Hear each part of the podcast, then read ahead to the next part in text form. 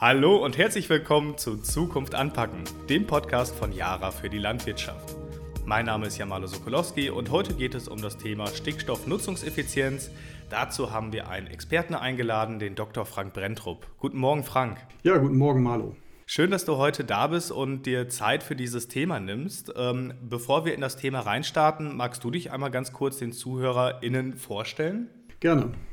Hallo zusammen. Ähm, ja, mein Name ist Frank Brentrup, äh, wie schon gesagt. Ich bin wissenschaftlicher Mitarbeiter am Institut für Pflanzenernährung und Umweltforschung Hanninghof in Dülmen und arbeite dort schon ähm, sehr lange, seit 1996. Äh, Habe ähm, auch an diesem Institut meine Promotion gemacht zum Thema Ökobilanz der Getreideproduktion, natürlich mit einem Schwerpunkt auf Düngung.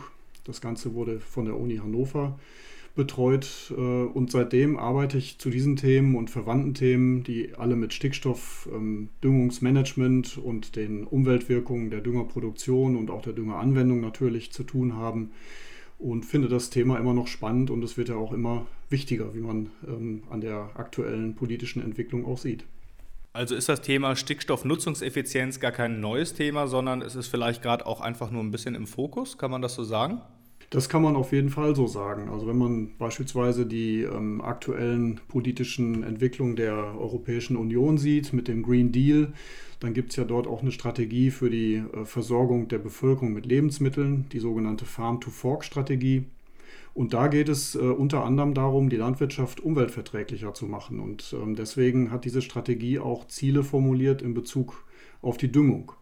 Und das ähm, Ziel hier ist es, die Verluste von Stickstoff und Phosphor in die Umwelt um mindestens 50 Prozent zu senken. Gleichzeitig, und das steht auch in der Strategie, soll aber die Bodenfruchtbarkeit erhalten bleiben. Das heißt also, die Produktion der Nahrungsmittel soll natürlich auch gesichert sein.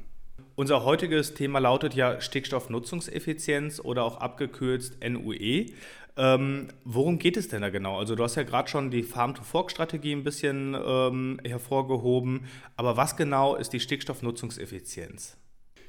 Ja, da muss man vielleicht einmal einen Schritt vorher anfangen. Also man kann ja, wenn man sagt, man will die Verluste von Stickstoff in die Umwelt reduzieren, dann kann man ja eigentlich schnell den Schluss ziehen, dass man einfach die Düngung äh, einschränkt, reduziert, um das Ziel zu erreichen. Und das wird auch oft gefordert, weil das ein relativ einfaches äh, Mittel ist. Aber das trifft aus unserer Sicht äh, nicht zu und ist sozusagen ein Kurzschluss. Weil eine hohe Düngung kann genauso umweltfreundlich sein, wie eine reduzierte Düngung immer noch zu überhöhten Verlusten führen kann. Worauf es ankommt, ist, wie viel von den ausgebrachten Nährstoffen, also Stickstoff in diesem Fall, aber auch andere Phosphor, von den Pflanzen tatsächlich aufgenommen und in Ertrag umgewandelt wird und wie viel auf der anderen Seite sozusagen als Überhang nach der Ernte im Boden verbleibt und dann ins Wasser oder in die Luft äh, verloren gehen kann. Und hier kommt dann eben dieser Indikator oder die Kennzahl Stickstoffnutzungseffizienz bzw. auf Englisch dann Nitrogen Use Efficiency NOE ins Spiel. Denn nur wenn man die ausgebrachten N-Mengen effizienter nutzt, kann man gleichzeitig die Verluste reduzieren und die Erträge beibehalten oder sogar steigern. Also kann man das zusammengefasst sagen, dass es gar nicht darauf ankommt, wie viel Dünger ausgetragen wird, sondern wie viel Dünger tatsächlich von den Pflanzen aufgenommen werden. Ist das richtig? Ganz genau. Also es geht wirklich um das Verhältnis von der Menge Stickstoff, die man über Düngung oder auch andere Quellen auf das Feld ausbringt und die Menge Stickstoff, die mit der Ernte dann vom Feld abgefahren wird, also zum Beispiel im Weizenkorn als Eiweiß enthalten ist. Und wie berechnet man dann diesen NUE-Faktor? Ja, da wird ähm, im Prinzip äh, zusammengefasst, äh, was als Menge Stickstoff auf das Feld ausgebracht wird. Da ist natürlich der Mineralstickstoff, die Düngung äh, eine große, ein großer Teil aber auch organische ähm, Quellen, organischer Stickstoff in Form von ähm, Kompost oder von äh, Gülle, Mist spielt da eine Rolle. Und das geht hin auch bis hin zu den äh, Einträgen aus der Luft, die mit, mit dem Regen und äh, trockenen Einträgen auf das Feld gelangen. Das ist sozusagen die Ein Eintragsseite. Und auf der anderen Seite steht dann die Abfuhr vom Feld. Und das ist der ganz gesamte Stickstoff, der in der Ernte die vom Feld abgefahren wird. Das ist also beim Getreide das, äh, natürlich das Korn. Es kann aber auch das Stroh sein, wenn es abgefahren wird. Was darin enthalten ist als Stickstoff, das ist auf der Austragsseite. Und das Verhältnis zwischen Austrag und Eintrag kann man in Prozent ausrechnen und das ist am Ende dann die Stickstoffnutzungseffizienz oder NOE. Ah, okay, dann ist das ja gar nicht so kompliziert, wie ich mir das anfangs gedacht hatte, das Ganze zu berechnen. Ähm, was sind denn typische Werte für NUE im Ackerbau und wie sind diese zu bewerten? Ich habe da noch gar keine Richtlinie, wie viel von dem ausgebrachten Dünger auch letztendlich wieder ähm, ja, abgeerntet wird. Ja, das äh, ist auch, also dieser Indikator ist nicht neu und ähm, der ist auch immer schon mal berechnet worden, aber gerät halt mehr und mehr in den Fokus und deshalb braucht man auch Werte, die einem einen, Ansatzpunkt geben zur Beurteilung. Das ist also eine ganz wichtige Frage hier, sozusagen Re Referenzwerte zu haben.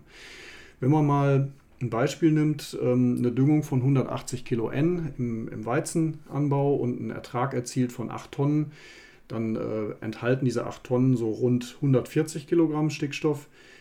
Und wenn man das dann umsetzt in den NOE-Wert, dann kommt man hier auf eine Nutzungseffizienz von 78 Prozent. Das wäre also so ein ganz einfaches Beispiel. Die Bewertung von diesem Wert ist dann schon ein bisschen schwieriger, weil man da berücksichtigen muss, ähm, dass auf der einen Seite ganz, also niedrige Werte natürlich äh, nicht nachhaltig sind, weil sie höhere Verluste beinhalten, aber auch zu hohe NOE-Werte, wenn sie zum Beispiel über 100 Prozent liegen, sind auch nicht nachhaltig, weil dann eben die Bodenfruchtbarkeit abnimmt weil es in dem Fall mehr Stickstoff abgefahren wird mit der Ernte, als zugeführt wird. Und das ist auf Dauer auch nicht gut äh, für den Boden, weil dann eben die ähm, natürliche Bodenfruchtbarkeit zurückgeht. Das heißt, man muss hier in einem, sich in einem bestimmten Rahmen von NOE-Werten äh, bewegen, der so als nachhaltig empfunden wird. Und da wird im Ackerbau so angestrebt zwischen 70 und 90 Prozent NOE. Das ist ähm, das, was man äh, auf Dauer eben anstreben sollte. Frank, gibt es dort auch Unterscheidungen zwischen verschiedenen Früchten oder Anbausystemen, was die NOE-Werte angeht? Die gibt es auf jeden Fall und äh, zwar sind die teilweise ganz erheblich.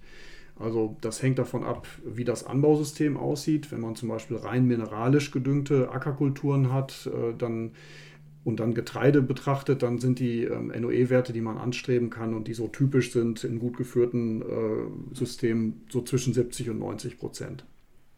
Beim Raps sieht das dann zum Beispiel schon wieder ein bisschen anders aus, weil hier im Verhältnis zur gesamten Stickstoffaufnahme der Pflanze relativ wenig N mit dem Korn dann vom Feld am Ende abgefahren wird. Da ist also eine Menge Stickstoff auch in, dem, in der Blattmasse, im, im Rapsstroh, das auf dem Feld verbleibt.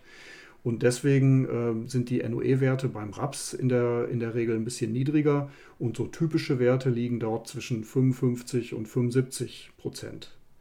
Bei der Zuckerrübe oder auch beim Mais dagegen, weil die eine sehr lange Wachstumszeit haben und äh, dann auch äh, Stickstoff aus der Mineralisierung des Bodens mit, mit aufnehmen, findet man dagegen oft höhere Werte, zum Teil auch sogar über 100 Prozent.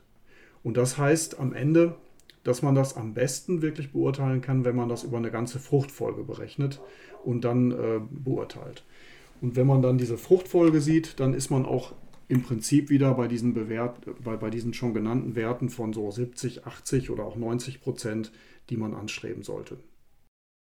Man könnte vielleicht noch einen Satz dranhängen, und zwar, wenn man die Tierhaltung mit in, äh, in die Betrachtung einbezieht, dann ist es so, dass ähm, die organischen Dünger in der Regel weniger effizient sind in der Nutzung als die mineralischen Dünger, weil sie einfach den Stickstoff ähm, nach und nach freisetzen, auch zu Zeiten, wo dann vielleicht kein Pflanzenbedarf äh, da ist, der so hoch ist, dass also die NOE-Werte bei organischer Düngung oder in gemischter organisch-mineralischer Düngung äh, in der Regel etwas niedriger sind als bei einer rein mineralischen Enddüngung. Jetzt hast du ja schon einige Werte genannt ähm, für den einzelnen Landwirt. In der Praxis ist es aber relativ schwierig, seinen NOE-Wert zu beurteilen. Wie geht der Landwirt dort draußen vor? Gibt es da Vergleichswerte für bestimmte Früchte oder wie sieht das Ganze aus? Wie muss der Landwirt in der Praxis damit umgehen?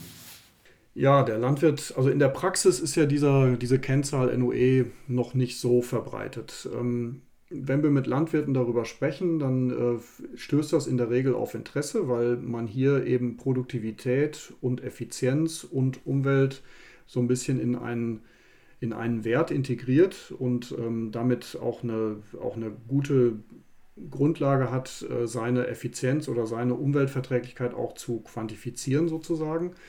Und die Berechnung ist für den Landwirt normalerweise nicht so kompliziert, weil er weiß ziemlich genau, was er, er weiß genau, was er an Inputs hat, äh, was in den, in den, ins Feld reingeht und er kennt auch seine Erntemenge.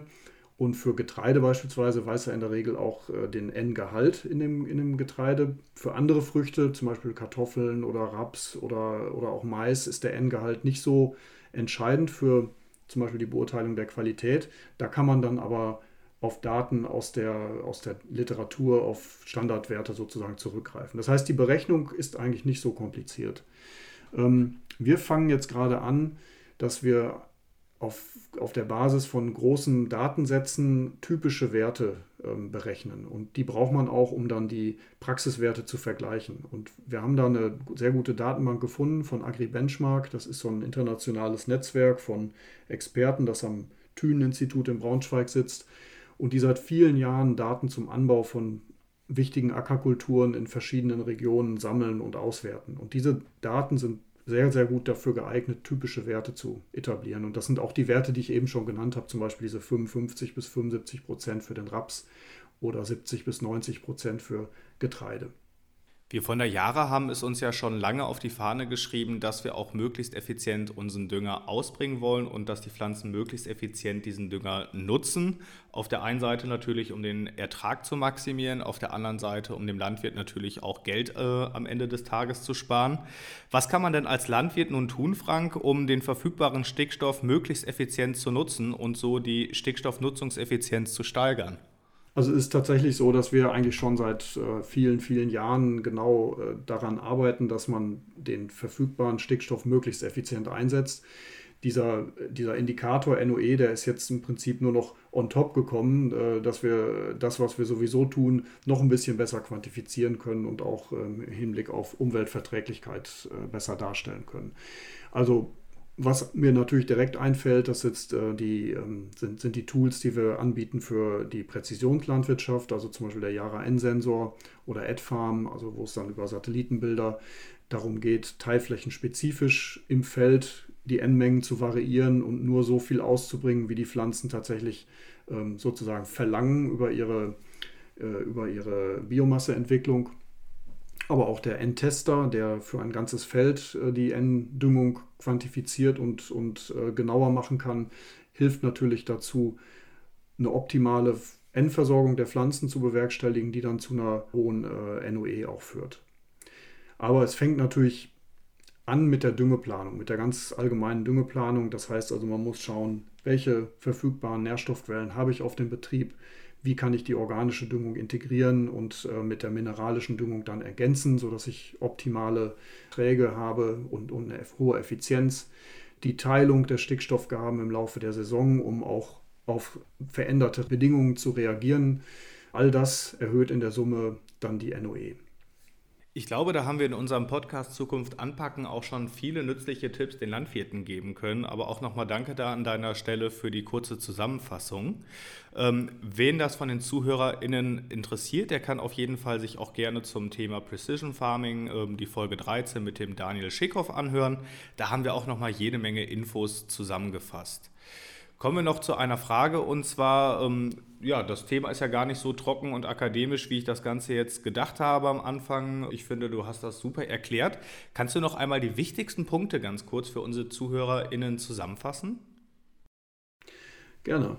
Ich denke, dass dieses Thema, auch wenn das erstmal ein bisschen trocken rüberkommt, äh, ein sehr guter Ansatzpunkt ist für eine konstruktive Diskussion über Umweltverträglichkeit und Nachhaltigkeit von moderner Landwirtschaft.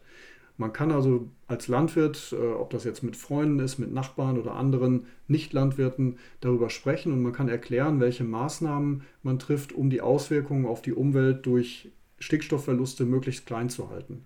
Und hier geht es vor allem um Stickstoffverluste in Form von Nitratauswaschung ins Wasser, von Ammoniakverflüchtigung in die Luft, aber auch Treibhausgasemissionen.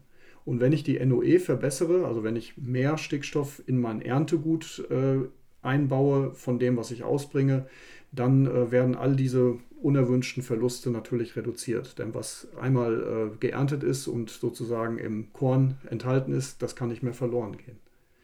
Und uns ist es als Firma auch wichtig zu sagen und klarzumachen, dass es, wenn es darum geht, N-Verluste zu reduzieren, dann darf man das nicht auf die N-Düngermenge alleine äh, fokussieren, sondern Das Kriterium ist wirklich das Verhältnis von Ertrag und N-Düngermenge, also die Stickstoffeffizienz.